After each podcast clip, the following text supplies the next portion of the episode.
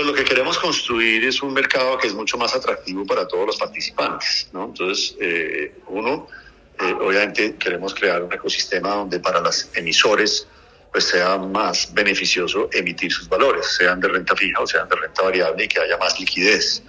Para los inversionistas que tengan más oportunidades de inversión, o sea, un mercado más diversificado y con mayor liquidez, con mejor eh, digamos, eh, relación precio-beneficio, digamos, con el, el, bid offer spread, ¿no? el